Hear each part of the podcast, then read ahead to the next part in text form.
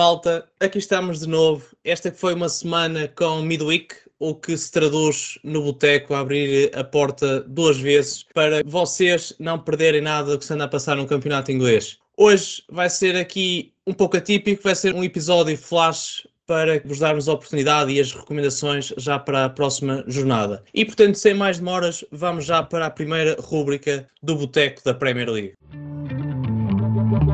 Canja a Boteco. Manel, começando por ti, portanto, fazendo aqui um olhar para os jogos que vamos ter este fim de semana, o que é que tens a dizer sobre este fantástico e entusiasmante jogo do Everton contra o Crystal Palace? Sim, olha, antes de arrancar, eu não trouxe este jogo na mesma perspectiva que tenho trazido os últimos, porque acho que aqui queria só dar algumas cautelas ou passar a ideia de que se deve ter alguma cautela com este jogo, principalmente porque hum, o Zaha com muito ownership e outros jogadores do Palace também, mas principalmente o Zaha.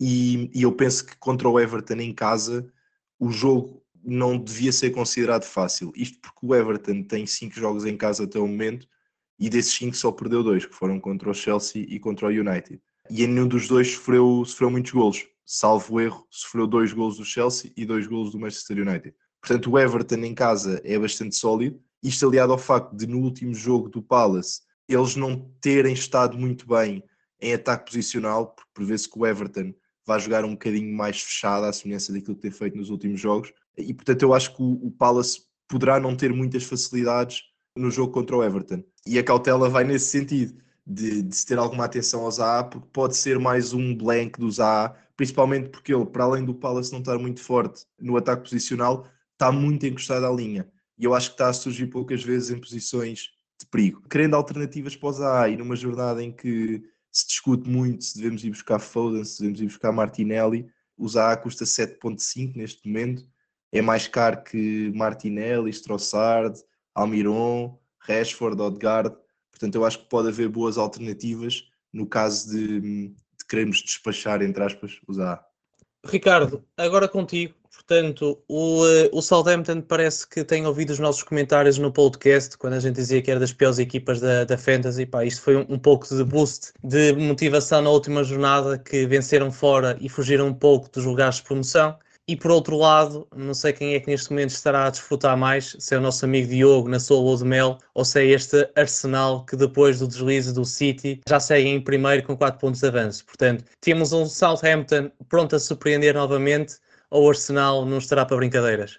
Olha, para já boa noite aos dois. Tenho aqui esse bito para falar. Só dizer que eu trouxe dois critérios super científicos para avaliar este jogo. O número um é que o Southampton não joga nada.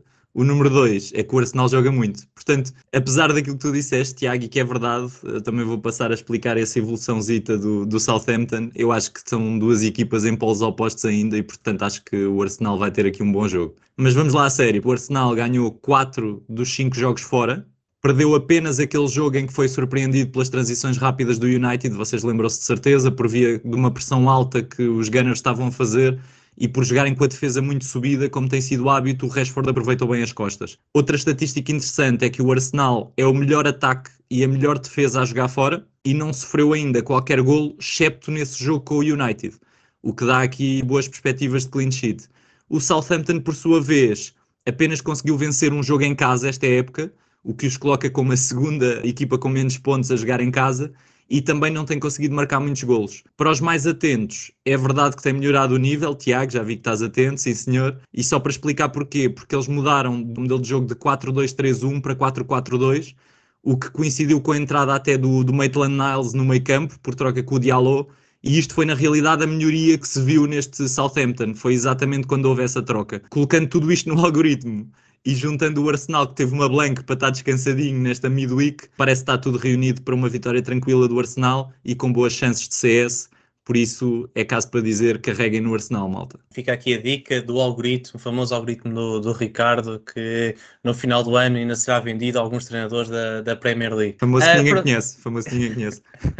pronto, olha, só dar aqui uma nota adicional do, do outro jogo, portanto, o Chelsea vai receber o United. E eu se tivesse que apostar, diria aqui um belo 0-0 e digo isto porque são duas equipas que defensivamente têm estado bastante seguras. O United, três jogos sem sofrer, e o Chelsea, cinco. Portanto, obviamente, também estou a incluir aqui competições europeias. E nos últimos quatro confrontos entre estas duas equipas, tivemos quatro empates uma bola ou mesmo sem golos. Portanto, está aqui uma boa receita para 90 minutos pouco animados a nível de bola nas redes. Adicionalmente, o nosso Mr. Potter parece que tornou o Chelsea com modelo de jogo mais seguro defensivamente, tal como nos habituou no Brighton, mas sinceramente acho que o ataque não está a convencer, ainda está um pouco instável. Nós do início do ano dissemos que o Chelsea precisava numa figura de ponta de lança de referência e o Aubameyang também não está a trazer aqui muitos retornos ofensivos por mais que o Manel continue a acreditar e apostá-lo na sua equipa, mas do ponto de vista de ataque, acho que uh, ainda tem aqui algumas lacunas. Aliado a isto, também temos do outro lado do United. Uh, as notícias têm-se vindo a falar do Ronaldo afastado dos treinos para este jogo, portanto,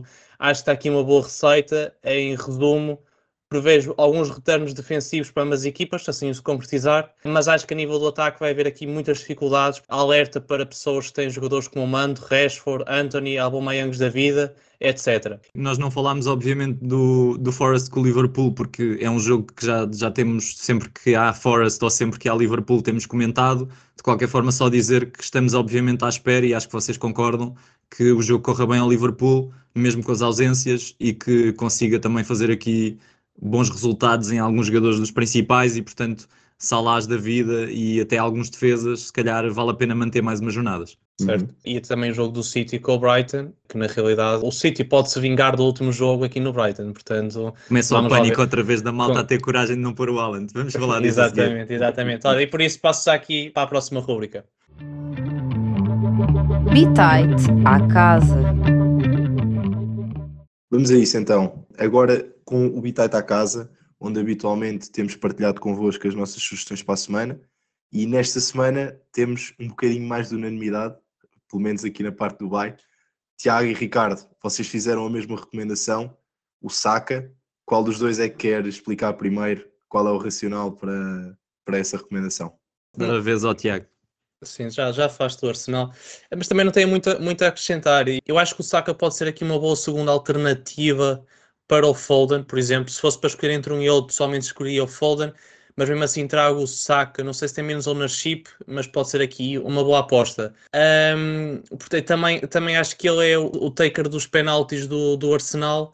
O calendário também está minimamente favorável para o Arsenal eles com primeiro, em primeiro lugar vão continuar sempre motivados. Portanto, o Saka também é, está a ser uma das figuras e tem crescido dentro do próprio Arsenal. Portanto, acho que é aqui uma boa aposta. Não sei se o Ricardo tem algo a acrescentar. Mas acho que é não, é mais ou menos por aí, não é, Ricardo? Foi mesmo, é, foi exatamente os dois pontos que falaste, ou seja, o price range, que acho que é das melhores opções neste price range, e depois o calendário é top, não é? Tem Southampton, Nottingham Forest e Wolves em quatro jogos, portanto... E o Chelsea, e o Chelsea, não é? E o Chelsea, mas pronto, o Chelsea não é dos mais fáceis desta janela, mas mesmo assim são quatro jogos bons para o Arsenal, portanto boa sorte a quem não fizer double up ou triple up no Arsenal nos próximos tempos. A minha recomendação é o Darwin, isto porque no último jogo ele saiu aos 60, portanto acho que vai claramente ser titular neste. Acho que foi uma substituição por eh, também em linha com, com a necessidade de gerir o físico dos jogadores com, com as lesões do Jota e do, e do Dias. E durante a primeira parte, todas as oportunidades de perigo do Liverpool foram autenticamente inventadas pelo Darwin. É absurda a capacidade que ele tem de criar eh, chances de perigo, inclusivamente em passos longos, onde a bola até está, nem sequer está aí na direção da baliza, e ele remata pé esquerdo, que nem sequer é o mais forte, e aquilo quase dá golo, obriga o guarda-redes a uma grande defesa, depois atira uma bola ao poste, e acho que ainda tem mais uma oportunidade, para além do golo, obviamente, para marcar. Portanto, contra o Forest, com as debilidades defensivas que lhes conhecemos, o Darwin é uma grande aposta, e neste momento, partilhando um bocadinho aquilo que são as minhas dúvidas, com a substituição que tenho, não sei se vai buscar o Darwin ou um jogador ofensivo do Arsenal. É neste momento o dilema da minha vida, porque porque acho que os dois vão render. A questão é uh, qual, qual deles é que vai render mais ofensivamente nesta jornada. Sim, eu acho que não ficas mal com o Darwin porque agora perdes uma componente que é, já não tem tanto risco a apostar nele, tendo em conta as baixas todas que o Liverpool tem, não é? Exatamente, exatamente. Bom, avançando então para o Old, aqui sim temos um bocadinho mais de motivos para, para conversar e trocar opiniões. Se calhar começava por ti, Tiago. Tu sugeres o troçar do Hold mesmo com o blank na jornada passada e um calendário relativamente complicado nas próximas jornadas. Porquê é que tens esta opinião? Repara, acho que pode ser um bocado aqui mais estratégico. O Trossard acho que é a figura do, do Brighton. Quem viu o último jogo Acho que percebe que o Trossard está a um nível superior aos restantes jogadores do, do Brighton. Tem um jogo difícil contra o City e depois também recebe o Chelsea, mas pronto, tem ser muito crítico relativamente à equipa do Chelsea. E não há dúvidas se ele vai continuar a jogar na, na, na esquerda ou se vai voltar para o meio campo, mas o último teste, no último jogo, a colocá-lo na linha e não no meio campo, acho que não, não, foi, não foi muito positivo para o, para o Brighton, portanto acho que pode voltar à sua posição da, da origem. O jogo contra o City é difícil, mas fizermos aqui um hold para depois voltar a apostar nele, acho que pode ser aqui uma, uma boa aposta. Muito bem. Ricardo, Salah, mesmo com o Klopp a encostá-la à linha de forma ostensiva, como fez no último jogo, e acho que qualquer pessoa que tivesse a ver o jogo estava a gritar para a televisão para, para o Klopp perceber que o Salah ali não rende tanto como, como mais solto no meio, mas, mas porquê este todo? Olha, para já só comentar primeiro ali a opção do Tiago, que eu não escolheria, mas na realidade, e agora só ajudando até o argumento dele, a quem é que o Trossard marcou três gols e fez a trick? Foi com o Liverpool, uma equipa grande, teoricamente. Portanto, isto nunca, nunca há certezas absolutas na, na Fantasy, tudo pode acontecer. De qualquer forma, sobre o Salah, apesar da grande desilusão que deu aos muitos treinadores que apostaram nele nesta midweek, que foram muitos, eu fui um deles, para mim saiu mais barato porque eu já o tinha, portanto não, não fiz um buy daqueles na fezada, como muitos fizeram, mas as lesões do Liverpool e o calendário que aí vem continua a fazer-me acreditar, sinceramente. O Salah acho que tem aqui com o Forest, com o Leeds e com o Southampton as melhores equipas da Premier para render, portanto Salah, se me estiveres a ouvir, os próximos dois jogos são a tua última oportunidade, pá, e pisca o olho na foto de equipa pré-jogo para eu ver só visto, porque senão nunca mais entras na equipa. É isso, é isso. As últimas oportunidades até ao Mundial. Bom, eu do meu lado dei aqui um, um gol no Tony, o Tony porque fez blank no último jogo, mas embora tenha feito blank, eu consegui ver um bocadinho do jogo e foi absurdo ter feito blank, porque a quantidade de oportunidades que teve foram muitas mesmo, e, e o Kepa estava num dia fora do normal, acho eu. Defendeu Epá, o Kepa que... fez dois jogos seguidos inacreditáveis. Sim, inacreditáveis. Sim. Defendeu tudo o que havia para defender, muitas bolas do Tony, estou-me a lembrar pelo menos de três claras de golo, portanto podia ter dado podia ter dado pontos e, e, vai certamente dar porque ele tem um instinto, aparece sempre em zonas de perigo e é um avançado espetacular, uh, muito, muito acima do nível do, do Brentford, na minha E opinião. também tem três equipas débeis pela frente, não é? Aston Villa, muito mal hoje outra vez, o Wolves Exatamente. e o Nottingham Forest. Portanto, até pode ser um hold aqui de três jornadas e depois vender antes do City, por exemplo. Antes de sistematizarmos, vamos então correr aqui as, as opções do Cell Aqui há uma que talvez seja um bocadinho mais controversa, o Kane, por parte do Tiago. Tiago, porquê é que recomendas vender o Kane, que tem estado a pontuar de forma consistente? E o Tiago, hoje é só surpresas. o homem está a tirar as cartas todas da manga. sinto que estou a ser muito atacado hoje para o Manel. Isto, nada, para ele é tudo uma surpresa hoje.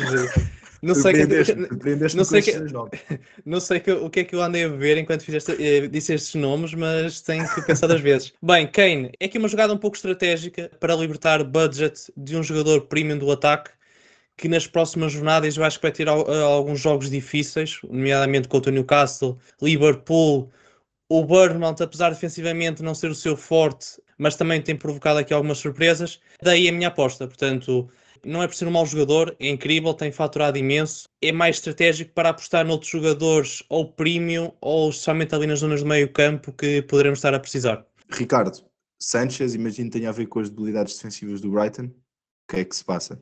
Não só as debilidades defensivas, mas o, aqui os dois jogos que vão ter, não é? Manchester City e Chelsea, apesar de tudo, o Brighton não está tão forte defensivamente, é verdade, mas era perfeitamente possível com jogos acessíveis que, que tivesse aqui clean sheets, como teve no último jogo. Portanto, nem iria pelas falhas defensivas, iria mesmo por jogos muito difíceis de ter clean sheet, principalmente contra o City, diria impossível. E, e, reparei que o Sanchez ainda tem um ownership de 15%, ou seja, um ownership grande, portanto acho que é um bom sell nesta altura, com City e Chelsea pelo caminho, e acho que muita gente, como o tem, faz sentido nesta fase desfazer-se deles. Mas gostava só de dizer aqui uma frase a Tiago, também a malta que tenha o Chelsea é para vender tudo, pá, porque para além daquilo não está fácil, o calendário ainda está pior, e portanto na mesma linha de raciocínio que o Corelha, com 10% de ownership, o James, que eu fui ver e tem 21% de ownership quando já toda a gente sabe que ele não joga até ao Natal. Portanto, 21% é uma brutalidade. Deve ser o número de jogadores que não, não está ativo na Fantasy. Exato, os inativos. E, e, depois, por acaso, tinha aqui a dizer também que acho que o Gross nesta fase é um claro sell porque perdeu a forma. E mesmo também o Mount no Chelsea, apesar de ter tido umas jornadas boas, voltou a desiludir com uma má exibição e mais longe da área. Portanto, acho que Chelsea e Brighton são boas opções de sell. Eu aqui a minha proposta é mesmo o Sanchez pelo ownership, que é o que tem o ownership mais alto. Muito bem. Do meu lado, a proposta final é sell ao Madison, isto porque não tem, não tem a ver com o Blank nesta jornada, obviamente, que foi forçado, mas, mas com, com o facto de, de virem um calendário um bocadinho complicado, ainda há City pelo caminho e há Everton fora, já, já falei há pouco das dificuldades que as equipas têm tido a jogar em Goodison Park, e, e há também um jogo fora com o Wolves, que pode ser um bocadinho complicado para o Leicester, sendo que não é que o Wolves seja uma equipa forte, obviamente, mas a jogar em casa uh, por vezes transcende-se um pouco. E portanto, não estando acho eu, na melhor forma desde que fez aquele grande haul de 18 pontos. Acho que o Madison, e custando aquilo que custa, o custo-oportunidade do ter é muito elevado nesta fase, principalmente com os médios do, do Arsenal a terem que entrar nas equipas, Zaha com um calendário excelente, etc, etc. Vamos ver como é que corre. Olha, quem é que ganha isto, pá? É verdade, quem é que ganha isto? No Bay, vou-vos dar o prémio a vocês dois com o Saka, sendo que eram vocês contra mim, uh, mas ganham os dois. Depois no hold vou ter que, vou ter que dar o prémio a mim próprio, com o Tony. Isto é um bocadinho, é um bocadinho ingrato de se dizer, mas, mas acho mesmo que é a melhor eh, opção aqui das três. E na parte do céu vou-te dar a ti, Ricardo, com, com o Sanchez, Uh, entre o Kane, o Madison e o Sanchez. E ganhei outra vez. É o Tiago está todo aziado já. Portanto, portanto, atenção, na primeira fica o Tiago com o prémio e voltamos como no episódio anterior a ter um cada um. Olha, eu, eu só, eu só não, não, ganhei o prémio, mas tentar ficar aqui com uma medalha de mérito, só para dar aqui um, um pequeno alerta que já reparei. Que o Ricardo, um bocado disse, força no triple up do, uh, dos jogadores do Arsenal. Alerta para o Saliba, que está com muitas transferências in e ele está com quatro amarelos. Portanto, atenção a este ponto que um amarelo adicional, vocês ficam com um jogador em blanco. Orgulho, uh, isto, Tiago, o, orgulho o, em ti, pá, orgulho o Ricardo está-se a rir porque ele recentemente fez um erro desses, portanto, jogadores das defesas com quatro amarelos, muito cuidado para irem comprar. Não, excelente ponto. E o Jesus está na mesma situação, portanto, nós Mas é um avançado já é diferente. Aqui com é um defesa é, é muito mais, é muito mais Sim. potencial de receber amarelos. É isso, Bola. é isso. Portanto, lá vai tudo carregar no saque e no Martinelli. Avançamos então para a próxima rúbrica. Estrelas Michelin. Bom, depois na última Game Week, os capitães mais consensuais nas redes, Salah e Trossard, foram tudo menos estrelas Michelin, mas sim estrelas cadentes. Vamos lá subir o nível esta semana e puxar da nossa bola de cristal, pessoal. Hoje é em modo pistoleiro, portanto, Tiago, diga-me um, um nome. Ah, isso se eu começar é fácil. Alan. Ok. Manel, tu. Darwin. Tiago, mais um. Uh, Salah. Manel? Robertson. Fogo, portanto, tudo malta do City do Liverpool. Vocês não conseguem fugir ao vosso amor por, por estes grandes clubes, pá. Não. Portanto, Haaland, só para esmiuçarmos aqui isto rapidamente, o Haaland, na realidade, há pouco a falar, não é? Está de volta fresquinho, portanto, vai, vem com aquele físico agora monstruoso para cima da defesa adversária. Quem não o coloca capitão vai outra vez sofrer, ou pelo menos estar ali a rezar durante 90 minutos, não é? O Darwin, o Manel já explicou, portanto acho que não vale a pena entrarmos em mais detalhes. Mas deixa-me só, deixa só dizer uma coisa. Eu acho que neste momento o Darwin, entre as opções do Liverpool, o Darwin é efetivamente a melhor. Porque no último jogo foi o, o elemento que criou mais perigo, muito mais que o Salah. E se continuarem no mesmo sistema, com o Salah encostado à linha, acho que o Darwin é de longe a melhor opção do Liverpool contra um fraquíssimo Forest. Concordas que é a melhor, Tiago, da frente de ataque, mais que Salah? Ah, sim, do Liverpool uh, concordo, concordo, que sim. Acho que vai ser a figura do ataque agora do, do Liverpool e sem, sem potencial de, de rodar, porque não há, muita, não há muitos mais jogadores para o ataque do Liverpool. E tu, Manel, agora aquela mais eh, duvidosa, ou que pelo menos lançou aí várias threads no Twitter para a discussão se o Robertson era ou não uma boa opção, o que é que tens a é dizer é para defender o homem? É verdade, tivemos aí algumas discussões com alguma malta no Twitter mas a verdade é que eu acho que o Robertson não jogou no último jogo. Acredito que jogue neste e, portanto, pá, contra o Forest, acho que vai ser uma clean sheet do Liverpool. Espero, espero não estar a, a mas acho que vai ser uma clean sheet e, e sempre com o potencial ofensivo que os laterais do Liverpool têm. Uh, ainda para mais com o Salah na linha direita e com um médio que tipicamente não ganha a linha do lado esquerdo. Portanto, o Tsimikas não tem tanto esse perfil, mas o Robertson tem muito e pode explorar esse, esse facto do, do médio esquerdo do Liverpool ser um médio centro e não um extremo. Eu vou, man vou mandar este episódio para o Tsimikas para depois ele rir-se e ficar todo motivado para o próximo jogo. Olhem, eu tinha aqui só mais dois nomes para juntar aqui à sopa, que era o Saka e o Jesus, que acho que também tem, tem aqui probabilidade de, de, fazer boas pontuações, mas para ajudarmos aí a nossa malta que muitas vezes nos pede para fazer um top, para, em vez de mandarmos tantos nomes, mandamos ordenados, querem-me aqui ajudar. Alan em primeiro, Sou pena de sermos humilhados, acho que temos que ir com Haaland em primeiro. Ok, Haaland em primeiro, portanto, daquilo que vocês explicaram, Darwin em segundo, provavelmente, Sim. não é? Uhum. E agora em terceiro, entre Salah, Robertson, Saka e, e, Jesus, quem é que vocês acham que vai render mais? Pessoalmente, Robertson nem devia estar na lista, mas pronto, isto temos que dar aqui o Manel o direito de falar um bocadinho então sobre esse está excluído. Está excluído e eu colocaria o Saka, pessoalmente, como terceiro. Manel, concordas no eh, Saka ou achas que o Salah mesmo assim vai ter mais chances de, de faturar? Entre o Saka e o Salah, eu, eu poria o Saka, sim. Portanto, concordo com o Tiago. Ok, portanto, Haaland em primeiro lugar, Darwin, Saka, Salah. Portanto, foi tudo da análise às nossas estrelas Michelin e também tudo do nosso episódio relâmpago, certo, Manel? Exatamente, malta. Depois de mais uma jornada fraquinha em termos de pontuação, em que vimos o Salah desiludir toda a gente para tentar dizer ao Klopp que não o podem encostar tanto à linha. Vamos ver o City e o Arsenal de volta à ação, por isso temos um fim de semana bastante recheado de jogos e estamos a entrar na reta final antes de uma merecida pausa para o Mundial. E quanto a nós, como sempre, voltamos para a semana, mas estamos atentos ao Instagram e ao Twitter para trocarmos sempre convosco. Um abraço. Um abraço. Corta.